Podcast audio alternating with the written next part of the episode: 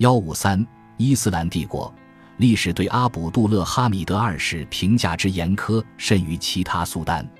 他的一生和苏莱曼一世一样充满谜团，但苏莱曼赢得了普世敬重，被誉为苏丹的典范。阿卜杜勒哈米德却是西方人诟病的所有奥斯曼帝国特点的形象体现。人们常常将他塑造为受诅咒的阿卜杜勒或血腥苏丹，及气数将尽的王朝所出的残暴乖戾的镊子。这附和了那些基于苏丹的领土的欧洲政治人物的观点。这种观点至今仍然存在。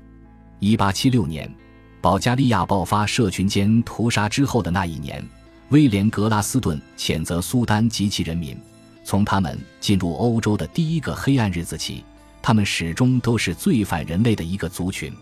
在现代土耳其，关于阿卜杜勒哈米德存在两种互相矛盾的看法。一位历史学家最近写道：“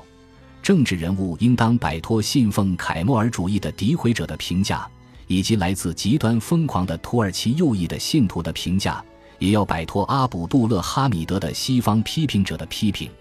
在信奉凯末尔主义的诋毁者看来，奥斯曼帝国的最后几年是反启蒙主义者的天下，是国家一段耻辱的过去。土耳其在穆斯塔法凯末尔阿塔图克的带领下摆脱了这段过去。对这些凯末尔主义者来说，阿卜杜勒哈米德在位的时期与帝国崩溃及1923年共和国建立后的新时代形成了鲜明对比。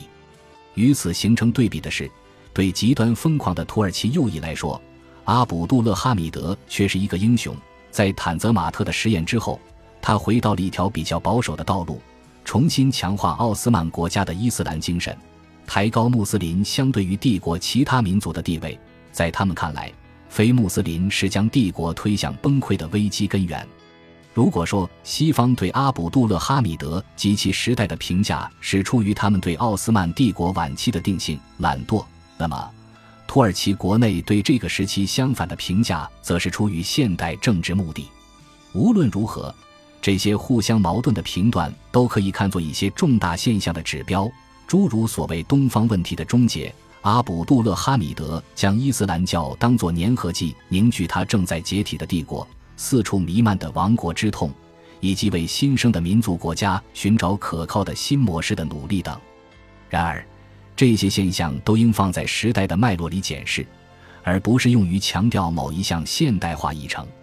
我们仍不清楚阿卜杜勒哈米德多疑个性的成因。然而，不论是什么力量塑造了他登基之前的人生，他即位时碰到的暴力环境都能令最沉稳的人惊慌不已。一位现代的专家这样说：“他是一个怪异的混合体，集决心与怯懦、洞察与幻想于一体，既谨慎务实，又对权力的基础拥有直觉。他经常遭到低估。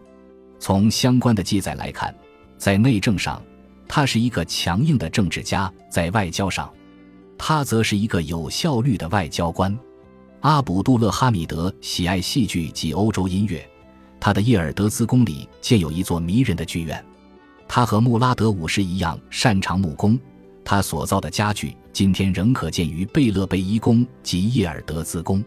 他最享受的事莫过于睡前听人为他读福尔摩斯侦探小说。